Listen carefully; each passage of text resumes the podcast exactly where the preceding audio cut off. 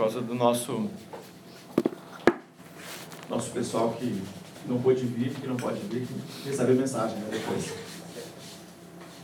Gente, quando a gente é, começa a pensar em sinais ruins, coisas ruins, é, logo as, as, as imagens vão se formando. É, não sei qual foi o último sinal é, de morte que você, que você viu. Última história de morte que você ouviu. Ontem ainda de madrugada eu estava no Instagram vendo um montão de coisa e eu comecei a receber as, as mensagens que têm a ver com sinal de morte é, daquela aldeia no Amapá, onde os garimpeiros invadiram e mataram o cacique a facadas e, e, estão lá ameaçando todo mundo e muito sofrimento. Bom, não sei o quanto você sabe da, da realidade indígena, mas o pouco que eu sei dos amigos missionários que, que trabalham com, com indígenas tem muito, muito sofrimento, tem muita história de sofrimento, muitas mesmo, muitas. Em algumas aldeias não tem é, nenhuma é, mulher adulta que não tenha uma história na família ou ela mesma tenha sofrido violência sexual pelos brancos. Então as histórias são terríveis. Dependendo do lugar, mais ou menos é, sofrimento, mas sempre muito, muito difícil. Para esse povo, isso, isso é um sinal de morte. Então tinha um homem contando a história do que tinha acontecido, um áudio dele contando, dele pedindo socorro. Estou avisando as autoridades e pedindo socorro, e esse áudio vocês vão ouvir.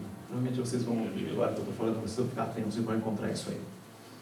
Esse é um sinal de morte. Outro sinal de morte, agora à tarde, eu recebi, eu vi mais uma imagem da primeira atriz negra que, quando ela é Ruth, não lembro o sobrenome dela, primeira atriz negra que teve que, que teve no teatro, no palco do Teatro Municipal do Rio de Janeiro. E Ruth alguma coisa, não me lembro o nome dela, tá? De Souza, é, de Souza, pode ser minha parente nesse caso, nossa parente né, nesse caso.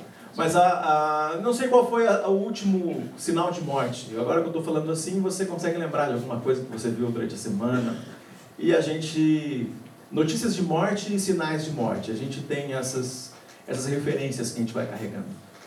É, é sempre forte lidar com essa, com essa, com essa realidade. Nós estamos aqui num, num, num momento, nossa série é, de mensagens é pequenos, pequenos começos. Né? Nós estamos vivendo o nosso pequeno começo. Para todo fim, um começo. Então, quando a gente está lidando com essa, com essa questão do começo e, do, e a, a questão do ponto final, o fim, aquilo que mais amedronta a gente é a morte. E a morte, a gente está preparado para ela, para encontrar esse fim. Esse fim, a gente sabe que é uma realidade, mas a gente não, não está afim de experimentar. É, ninguém quer experimentar, né? Eu, inclusive tem um texto interessante, é, não vou nem conseguir dizer o nome do autor, mas ele faz um paralelo né, do, da gente na nossa expectativa de pensar como será que é depois da morte, de é, gêmeos na barriga, né? Como será depois do nascimento? Também não tem, ele não tem como saber o que vai ser depois. É muito diferente do que ele conhece até ali. E a gente e faz uma construção interessante do texto. Mas a gente, olhando para isso, que tem sinais que são sinais é, de, de, de, tragédia. Hoje é um dia de celebração, um dia de alegria, não é um dia para ficar lembrando disso, né? Mas a gente está falando de, de pequenos começos, para todo fim o começo, eu quero colocar você bem nesse, nesse nesse lugar onde você olha para o fim como ponto final. O ponto final de uma vida, o ponto final daquilo que você acha que não tem mais jeito, não tem mais solução. E me lembro das, de algumas vezes de estar nesse, nesse ambiente né, de, da notícia de morte, das notícias é, ruins assim que você recebe, ou no meu caso, que você dá. É, porque como pastor, de vez em quando você é que dá a notícia, você que recebe a notícia de alguém, você não consegue, você não, a família pede para você dar a notícia. Então, isso acontece algumas vezes. Mas eu me lembro da, da tem uma foto, né? Quem está acompanhando aí as fotos que a gente está tirando, aliás, se você tira a foto, coloca aí, marca a nossa igreja, nossa igreja SP, para que a gente possa compartilhar depois e possa ver o que você fez. E pode tirar foto enquanto eu estou falando aqui, tá, gente? Lá na tua igreja talvez não possa mexer no celular na hora do culto, aqui não tem problema não, pode mexer. Os moleques agora né, vão jogar Free Fire. É, isso que eu falar. Né? Os moleques vão enlouquecer agora. Mas a, o, nessa, nesse, nessa foto, né, tava a foto do meu, meu, meus irmãos estavam aqui ontem e meus, meus sobrinhos e a gente estava tirando uma foto de família. Quando junta todo mundo, né, um dos meus irmãos mora lá no Paraná, quando junta todo mundo a gente tem que tirar uma foto de família. Juntou, tem que tirar. E aí vai, insiste, alguém sempre, não, vai fazer a foto, não fez a foto, e junta todo mundo e vai tirar a foto. Mas sempre quando a gente olha a foto, é ontem essa foto, o Paulinho deixou ela em preto e branco, né? E a foto preto e branco expressa esse, esse, né, esse sentimento do passado, assim. A gente está usando uma referência preto e branco para a gente aqui, para falar de como a gente está chegando e vivendo a transformação de Jesus. Mas a foto preto e branco ela tem, ela, ela tem transmite uma mensagem para nós da família. Está faltando alguém, né? O meu pai não está naquela foto. E eu me lembro como é que foi um, uh, o sofrimento ali naqueles últimos dias, últimas semanas do meu pai. E a, aquela ligação, aquela ligação que a gente não quer receber. Quem já se despediu de alguém que você ama sabe qual é. Aquela ligação, pode vir todo mundo para o hospital, a pessoa não fala nada, mas você já sabe, foi o pré, o prenúncio, né? um pré-anúncio de que o fim já existia, o ponto final já existia. Aí a notícia da morte, eu acho que é o primeiro choque que a gente tem assim, quando a gente recebe a notícia de alguém que você ama que faleceu. O segundo momento é quando você vê o corpo daquela pessoa que você ama sem vida. E o terceiro momento é o momento que você se despede. É aquele momento assim, a hora que você não vai, não vai ver nem com vida nem sem vida. Né? E para quem não tem esperança é, em Jesus, nós acreditamos na ressurreição né, dos santos. Aí quem não tem esperança é pior ainda, porque está vendo é a última vez de fato. Quem não tem esperança nenhuma. Né? Se a nossa esperança, Paulo diz isso, se a nossa esperança fosse só para essa vida, nós somos as pessoas mais é, qualquer, infelizes. Nossa esperança não é só para essa vida, não. A esperança é para a eternidade. Né? E sendo para a eternidade, uma vez que você está aqui, a gente é amigo, a gente vai estar na eternidade também, próximo, perto. Né? A gente vai viver isso. Então, os, esses sinais de ponto final que incomodam a gente, esses sinais de fim, esses sinais de fim que incomodam a gente. Eu quero ler um texto aqui para a gente, é em João capítulo 20. Em João capítulo 20 a gente tem uma, uma história, uma situação e que você, que você já conhece, que você já deve ter ouvido ou deve ter, pelo menos esse como tema, você deve ter, deve ter familiaridade com essa, com essa história. João capítulo 20, a partir do versículo 1. No primeiro dia da semana, bem cedo, enquanto ainda estava escuro, Maria Madalena foi ao túmulo e viu que a pedra da entrada tinha sido removida. Correu e encontrou Simão Pedro e o outro discípulo, aquele a quem Jesus amava, e disse: Tiraram do túmulo o corpo do Senhor, e não sabemos onde o colocaram. Pedro e o outro discípulo foram ao túmulo. Os dois corriam, mas o outro discípulo foi mais rápido que Pedro e chegou primeiro ao túmulo. Abaixou-se, olhou para dentro e viu ali as faixas de linho, mas não entrou. Então Simão Pedro chegou e entrou. Também viu ali as faixas de linho e notou que o pano que cobria a cabeça de Jesus estava dobrado e colocado.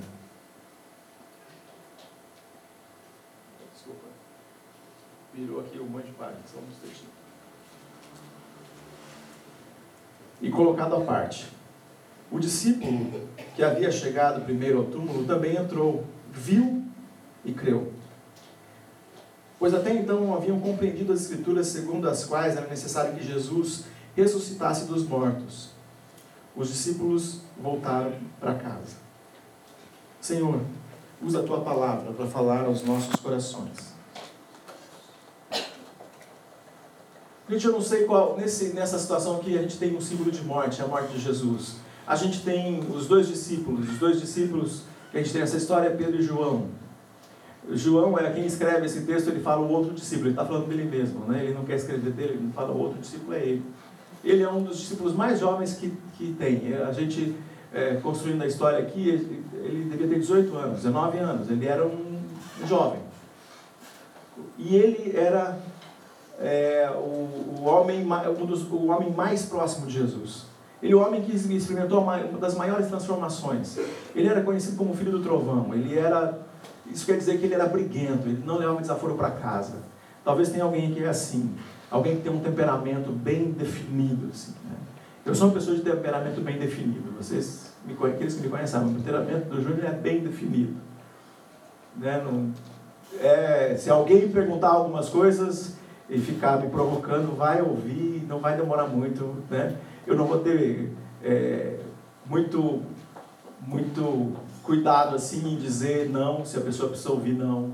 E eu vou, se a pessoa perguntar claramente o que, que você pensa disso, ela vai ouvir o que eu penso disso então, um temperamento bem definido. João era um homem com temperamento bem definido. Mas nesse caso, ele usava o temperamento dele nessa parte da juventude, ele usava para ser esse homem que é filho do trovão. É alguém que explode. Alguém que arruma treta toda hora. Ele era esse cara. Mas ele começa a andar com Jesus, ele vira o amigão de Jesus. Amigo para toda hora. Eu não sei se você tem um amigo para toda hora. Talvez eu tenho amigos para toda hora. Aliás, eu tenho amigos que Deus é, me deu durante a caminhada e alguns desses amigos que Deus me deu durante a caminhada estão aqui hoje. Amigos que Deus me deu durante a caminhada, que, que no momento que nem hoje faz questão de vir porque é meu amigo, veio ontem, veio hoje. E me escreve porque não pôde vir, me se explicando como se devesse muito porque não vem. Porque é meu amigo, porque sabe que fosse ao contrário eu também estaria lá. É uma relação de amizade. E talvez esse teu, esse amigo, que é amigo para todas as horas, ou amiga para todas as horas, te convidou para você estar aqui hoje. Esse amigo que significa muito para você. João era um amigo que significava muito para Jesus, e ele não fugiu. Todos os outros discípulos fugiram e ele ficou perto de Jesus o tempo todo, ficou perto da cruz. Inclusive, Jesus, quando fala de Maria, fala: Olha, isso aqui é teu filho, e essa é tua mãe. Esse é amigo para qualquer hora. Mesmo que ele, ele correndo risco, ele podia também ser preso ali, ele continua ali do lado, ele continua na hora do julgamento, ele está perto e está perto do túmulo também. E na hora que é para chegar correndo lá, ele, ele pensou assim: ah, não, esse velho Pedro vai chegar primeiro que eu, não. E ele correu mais do que, do que Pedro e entrou, chegou no túmulo primeiro. E é bem aquela coisa de quem é competitivo, né? Típico do mundo masculino, né? Acho que ele olhou assim para Pedro e falou assim: é, Pedro Pedro devia ter uns 30, 35, lá, Pedro, você não... Mano, eu vou, vou dar só um pique para ganhar de você. Né? Com 18 anos, deve ter corrido fácil, né? Fácil. Imagina, eu, eu apostava corrida com os meus filhos, hoje eu não aposto mais. Mas eu apostava assim, eu dava um tiro de 10 metros para ganhar dele, sabe? Fazia o mais esforço do mundo para ganhar e de vez em quando com o Pedro a gente estava jogando bola e ele estava ganhando. Teve uma época que ele tinha certeza que ele ganhava de mim, sempre. Eu deixava ele ganhar. Aí um dia ele estava contando vantagem. Eu quero do meu pai toda hora, na hora que eu quero. Aí eu, ah, é. O, o, o, o ser competitivo aqui dentro gritou tão alto. Eu falei, vamos jogar então. Aquele dia eu não deixei ele fazer nenhum gol. Aí ele, que aconteceu? Meu pai aprendeu a jogar bola? Não é possível. É esse, esse, essa questão competitiva que tem aqui dentro. Eu vi aqui nessa, nesse texto aqui, eu imagino que essa questão competitiva aconteceu. Os dois amigos de Jesus, Pedro e João, começam a correr na direção do túmulo. O túmulo foi roubado, está aberto o túmulo. Os dois começaram a correr, vamos ver quem chega primeiro.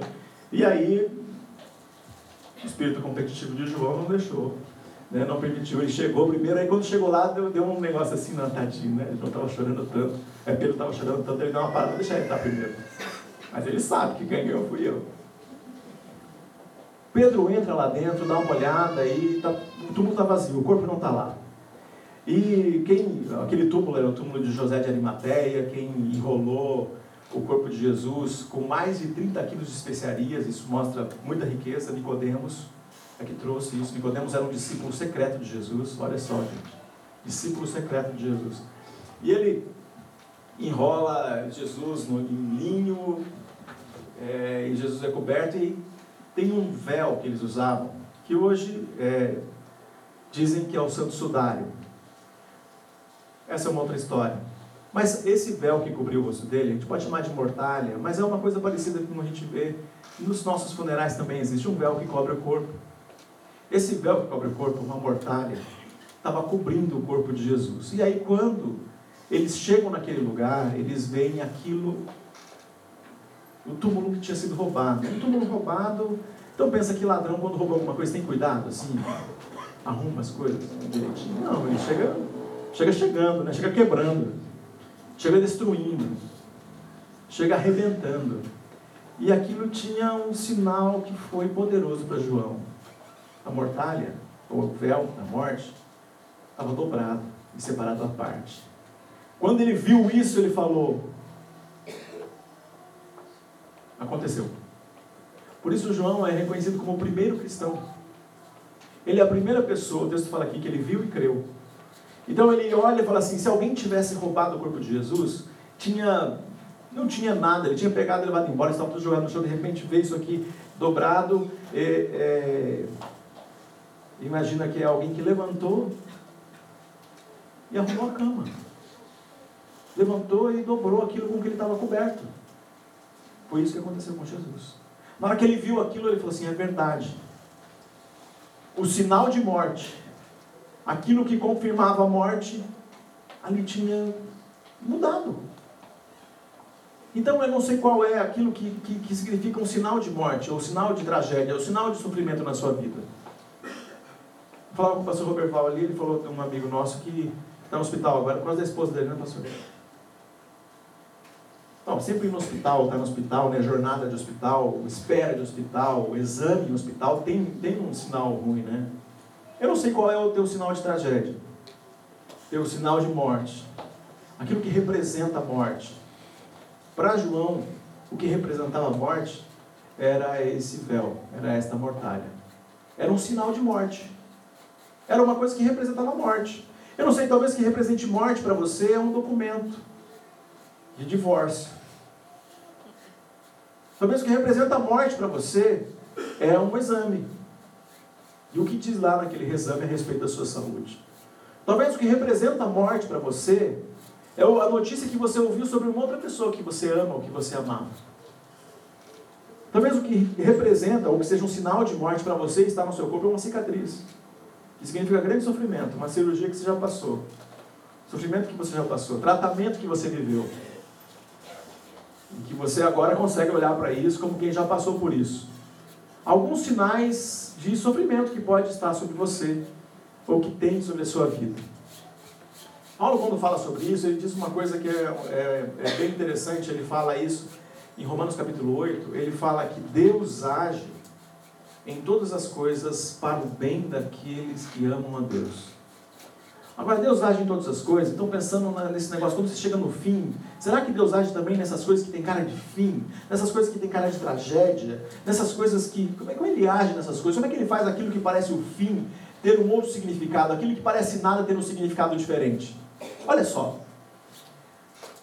Para quem conhece um pouco mais da Bíblia, agora, você que não conhece um pouco mais da Bíblia, não, não você, você, não, você não vem no dia errado, você vem no dia certo. Tá? Porque está falando de tanta coisa diferente que eu não conheço. Você veio no dia certo. Mas para quem conhece um pouco mais da Bíblia, eu quero deixar nesse ponto aqui para você que conhece um pouco mais da Bíblia. Lembrando, quando Jesus foi na primeira festa de casamento, as talhas vazias, vazias significavam o fim do casamento. Mas na verdade era o começo da festa, porque ele faz um grande milagre, é um recomeço. Ele faz um milagre. A outra coisa que é interessante, a viúva pobre, ela vai para dar oferta e Jesus e os discípulos estão ali perto do lugar onde o pessoal começa a colocar oferta. Essa história é interessante. O pessoal começa a colocar oferta e pelo barulho do, da moeda que cai na caixa dá a saber mais ou menos a, essa moeda grande. Essa moeda é grande. E a moeda que a mulher coloca, ou as moedas que a mulher coloca, são, não fazem barulho quase que nenhum. E dá para saber que essa mulher colocou quase nada. E aí, esta mulher, fica parecendo, ó, ela colocou tudo que ela tinha. Então isso parece o quê? Fim. Só que nós não estamos lembrando, eu não estou aqui falando dos homens que colocaram moedas grandes. Eu estou hoje falando da mulher que colocou tudo que tinha. Ela vira símbolo de generosidade. A manjedoura, né, onde Jesus nasceu, o lugar onde Jesus nasceu, vira símbolo de devoção. Ah, esse véu da morte vira símbolo de vida, uma vez que ele está dobrado depois da ressurreição. Mas será que Deus age também naquelas coisas que a gente chamaria de tragédia, de sofrimento? Aquilo que nós chamaríamos de destruição? Bom, se você não consegue ver Deus nessas coisas que foram destrutivas e que estão negativas sobre a sua vida, talvez você esteja no sábado. Lembra que o sábado separava a sexta foi a morte, o sábado a ressurreição, o domingo a ressurreição, e o sábado foi aquele dia cinza. Aquele dia sem vida. Aquele dia que não parecia com nada. Aquele dia onde só a tragédia e mais nada. Era só luto e dor, só angústia e morte. Só o sofrimento, só a depressão, só a tristeza. Não tem cura, não tem restauração, não tem lembrança, não tem nada de bom. Tudo que é bom apaga tanto que você só lembra da dor. Tudo que é tristeza, a tristeza é tão grande que você não tem vontade nem de comer. A tristeza é tão grande que falta apetite. A tristeza é tão grande que falta é, felicidade, prazer pela vida, falta energia, falta vontade de levantar, falta vontade de, de viver. Talvez você conheça esse dia. Talvez você tenha vivido esse dia. Talvez você esteja vivendo esse dia. Talvez você esteja sentindo isso. Hoje eu quero dizer para você que em Jesus você pode ter um novo começo. Talvez você esteja. Não, talvez não, quero dizer com uma palavra mais afirmativa.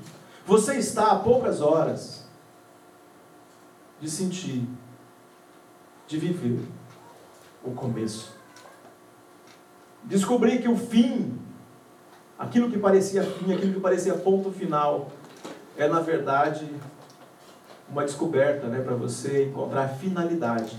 Qual é a finalidade de eu passar por essa angústia?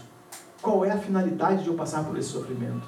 Converse com as pessoas que passaram por sofrimento, você vai ouvir os testemunhos dela. dela. O Anderson, se ele pudesse contar um pouquinho da história dele, ele passou por isso.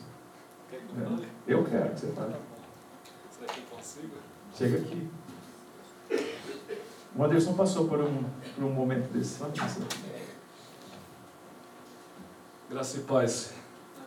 Estou sem, tô sem fôlego. Ah, eu sou desenhista industrial e tenho 46 anos. Há três anos e meio atrás, sempre fui, é, tive uma vida esportiva, joguei basquete pela seleção do Guarulhos, fui federado, é, joguei pelo Sírio e nunca tive vício nem nada, sempre dentro da igreja. Então tive uma vida muito bem assim cuidada, né? E há três anos e meio atrás eu tive uma prima ou uma, um tipo de leucemia, né? É, quando o médico detectou que minhas plaquetas estavam baixas, minha esposa começou a acompanhar comigo no, no processo de ir ao médico e ele falou, olha, infelizmente você está com um tipo de leucemia. Aí você desaba, né? É, você não vê como reticências, você vê como ponto final. Né? Você não vê como vírgula, você mesmo sendo cristão, você vê como ponto final. E ali eu tive medo. Eu tive medo de partir, né? ver que minhas filhas, não ia ver mais minhas filhas, aquela coisa, né? minha esposa e meus amigos, e minha vida, e com 46 anos de idade, o que, que vai ser da minha história? Né? O ponto final mesmo? É isso? E aí eu não entendia muito bem, briguei com Deus, fiquei bravo com Deus, né? E eu acho que isso é o que é mais interessante nessa história toda. Deus é tão incrível que Ele respeita a tua humanidade, porque Ele foi muito mais humano que a gente, todos nós juntos, né? Ele se fez homem. E Ele respeitou ali meu momento. E eu lembro que um amigo meu foi no hospital e ele falou assim, olha, quando a gente vai para a praia, a gente ensina as crianças a boiar, e a gente a boiar, a gente não entende que não é a gente que boia, é o sal do mar que te faz boiar. E aí ele falou, é assim que Cristo vai te fazer boiar deitado nessa cama aqui. Né? E ali eu vi realmente a transformação do Cristo na minha vida, a significação da minha fé que estava abalada. E foram 16, 17 dias, né, Lisa? De tratamento ali, a tua esposa sentada do lado numa cama horrível, numa cadeira horrível e acompanhando você e você vendo cada dia Deus transformar a tua vida através de pessoas. Através de amigos que eu conhecia, através de amigos que eu não conhecia, através de João, Joãos que eu conhecia e de Joãos que eu não conhecia. E interessante que eu lembro de uma cena de duas senhoras, aquelas coquinhos, né? Pequenininha, que não podiam chegar perto do quarto porque a minha imunidade estava baixa, e elas ficavam de longe e elas oravam. E eu não conseguia ouvir a voz delas. Mas eu sentia um negócio tão poderoso, tão forte. E ali eu vi o Espírito Santo de Deus agindo na minha vida, mais uma vez, curando meu corpo, curando a minha alma, restaurando. E ali também ficou um questionamento: por que, que Deus cura uns e não, cura outros, né? Mas Deus curou. E ali é para a glória dele, né? Então eu entendo assim que é uma doença que eu não tinha, não foi genética, foi adquirida. E através dessa estrutura de pinturas, de materiais de pintura que tinham base química. Então hoje, hoje eu uso tintas que não têm é, toxicidade, ainda pinto com luva. Então assim, é, eu tenho todo cuidado, né? Mas pintar com tinta óleo, que tem resinas, que tem cobalto, que tem chumbo, eu já não uso mais. Mas o resumo da história é que Deus fez um milagre na minha vida e assim, acima da cura, Ele fez um milagre dentro da minha alma. Então o ponto final não era ponto final, era vírgula. Então louvo a Deus por isso, louvo a Deus porque todos se é, mobilizaram, vocês se mobilizaram a orar. E assim, eu sinto que cada dia passa meu corpo cada vez melhor. Né? O emocional ainda não está 100%, mas aí é um tratamento que Deus vai fazendo na vida de cada um. Né? Então louvado seja Deus por isso, por compartilhar. Pela primeira vez eu não consigo, eu não chorei, porque toda vez que eu falo essa história eu desabo, né? Mas Cristo é, é, eu acho que a gente desaprendeu a orar. A nossa geração é uma geração tão tecnológica que a gente desaprendeu a olhar para o Cristo, a focar em Cristo. E olha aí, eu lembro daquelas duas senhoras que olhavam de longe, botavam a mão e estendiam. A gente precisa voltar a aprender a orar. Amém. Ajoelhar, a gente ficar questionando por que, que é ponto final, por que, que não deu certo, por que, que minha vida está assim, por que, que não tem sentido, porque, porque a gente parou de orar. A gente parou de orar, de olhar para Cristo. Amém? Obrigado. Bom, quero propor para vocês um exercício. Deixa o pessoal da música aqui. Propor para vocês um exercício. Romanos 8, 28 diz que Deus age em todas as coisas para o bem daqueles que o amam. o exercício, o exercício é Deus age e tirar em todas as coisas e colocar Deus age aquilo que foi a luta, aquilo que é talvez a luta ainda.